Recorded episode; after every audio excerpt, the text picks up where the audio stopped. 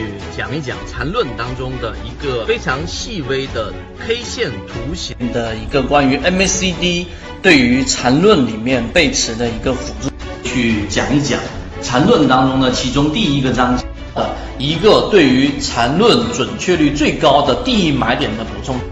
聊一聊关于缠论一百零八讲教你炒股系列的正确的缠论当中有讲过一个，就是真正好的操作一定是带套的操作。我们要去做缠论，以及做缠论，我们期待能做到一个什么样的一个效果？缠论对于我们如何从啊三四只个股当中选强势的，在缠论的角度当中，在缠中说禅的角度看待量价时，用三分钟给各位去讲一讲缠论的一个核心，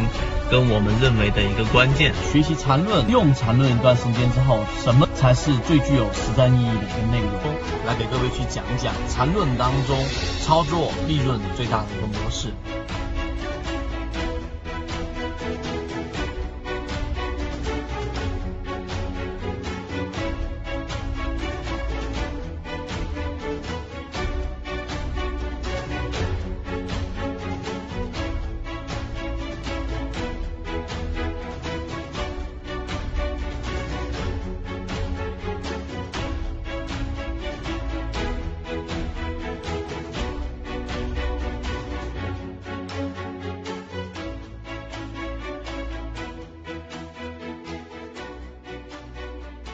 完整版专栏系统学习可以在 B B T 七七九七七找到获取学习。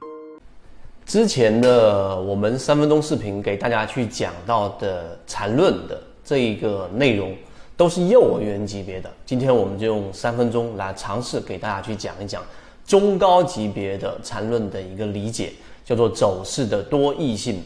走势的多异性，实际上呢，很多人不理解，就是我们进入到缠论。或者说，我们刚开始去了解缠论、进化缠论这个模块，我们通过我们的专栏航线给大家去梳理了什么是背驰，什么是级别，怎么去判断顶底分型，以及一些分型的包含关系处理，这些都是幼儿园级别的。就是你有了这个知识之后，实际上你至少再回头去看我们说的这一个禅中说禅的一百零八节的教你炒股系列的内容，你能够看得懂他在说什么了。所以我们的十八节已经是减法思维嚼碎了给大家，所以这是基础的幼儿园级别，而中高级别的叫做走势的多义性是什么意义呢？第一，走势的多义性，它就理解为进入到市场啊，那我们可能就像古诗词一样，一首诗它有不同的解释，一个字古汉语在我们中国文化当中它有不同的解释，所以同样有人说一百个人看缠论有一百种结果。似乎好像缠论就会把我们带入到这一个恶性循环当中，但实际上你进化过我们这一个航线专栏，你会发现我们要做的事情其实就是要把这个多异性把它给减掉，在市场当中变成单一的一个结果的导向。怎么样做到呢？第一个啊，有一个很基础的定义，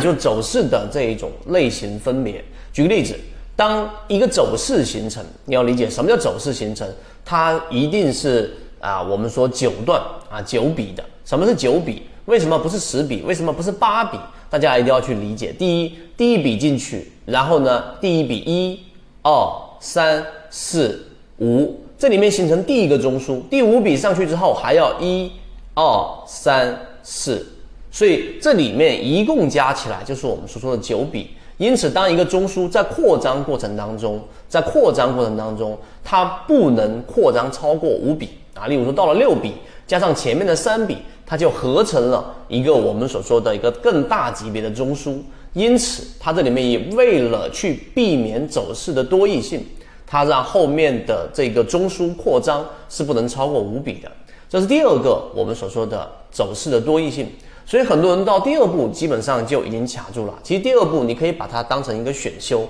你大概理解就可以了。第三步，好，我把缠论最基础的这一种基础框架打好了，打牢了。通过包括这一次假期，大家把我们说缠论的航线、左脑护城和游资全部走完了。那么下一步，我们说的中高级别的，就是我们说走势的多异性。其实最终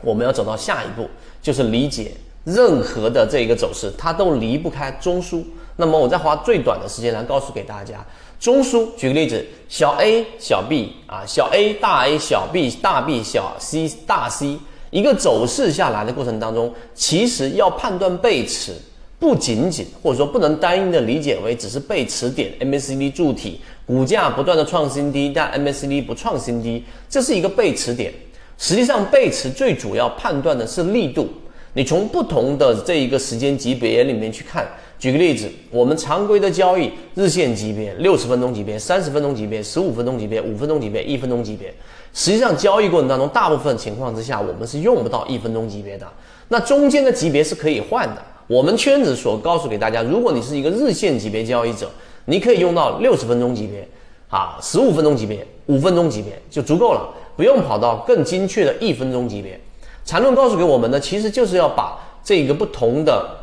精确度的这种视角来判断一个个股的不断的扩张。所以这是第一个层面，我们告诉给大家的，你的这个时间周期级别要有一个固定的适合自己交易模式的这个周期。有人说一定是这个时间周期吗？不一定，有些人是用七分钟也可以接受。刚才我是用十五分钟级别代替了三十分钟级别，这点也是可以接受的。所以这里大家要明白，常规的日线六十、三十。然后五分钟、一分钟，我们是日线级别、六十分钟级别、十五分钟级别、五分钟级别、一分钟级别，如除非你做超短线，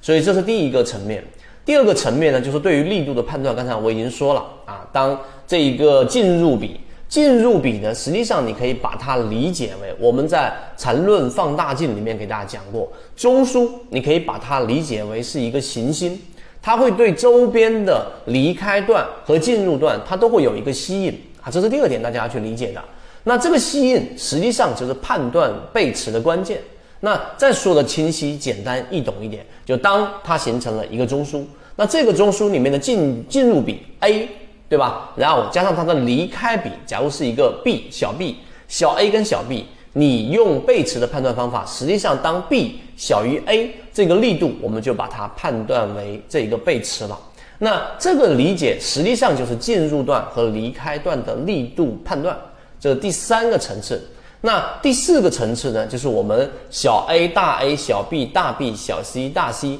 这里面其实并不复杂。A 代表的是进入段或者是离开段，那大大 A 大 B 大 C 都代表的中枢。那这一点你明白了之后，我要说另外一个就是反转。这个内容后面我们会专门录制放到我们进化脑里面，告诉给大家怎么判断 V 型反转。今天时间关系，我没有办法细说，我只把最简略的告诉给大家。反转是什么？就刚才我们所说的，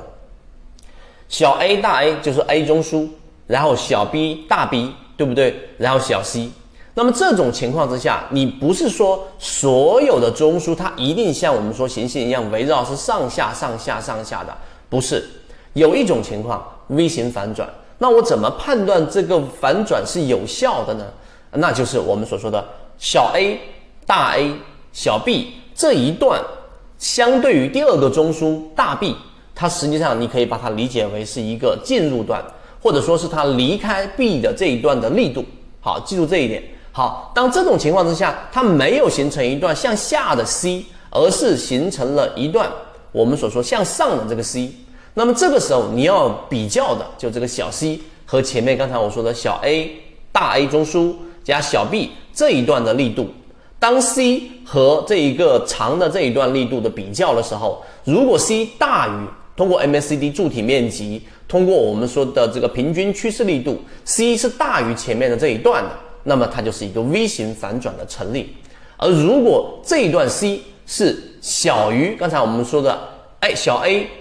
大 A 小 B 这一段，那么实际上就意味着这一段反转是无效的。因此，一旦反转出现背驰，第二类型买卖点呢，它都一定要是选择离场的，除非它进出现了第三类型买卖点再接回来。这种就是我们说力度的判断，这个其实就是缠论里面的中高级别的这样的一个内容。当然，后面我会，如果这里面你听了一知半解或者不是特别清晰，没有关系。后面我会在进化岛里面给大家去罗列出这张图，这个是对于判断 V 型反转，尤其是我们做第一类型买点低吸的时候的一个巨大辅助。